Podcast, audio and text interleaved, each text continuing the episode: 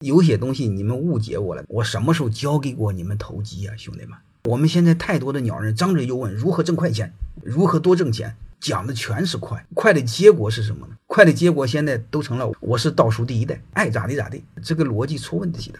我说的职场法则的捷径是什么？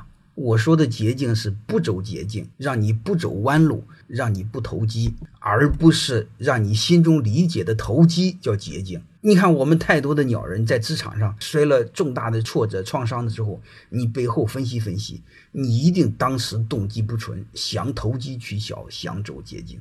不走捷径是最大的捷径。人生发展的路慢就是快，而且慢些走，才能走得远。